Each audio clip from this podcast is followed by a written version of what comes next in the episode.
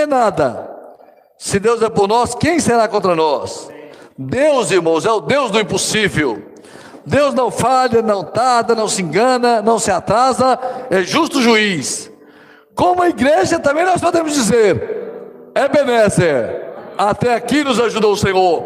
Como pai, nós podemos dizer, Ebenezer, até aqui nos ajudou o Senhor. Como filhos, podemos dizer, Ebenezer, até aqui nos ajudou o Senhor. E como servos do Deus vivo, nós podemos dizer nessa manhã, Ebenezer, até aqui nos ajudou o Senhor. Louvado seja o nome do Senhor. Amém?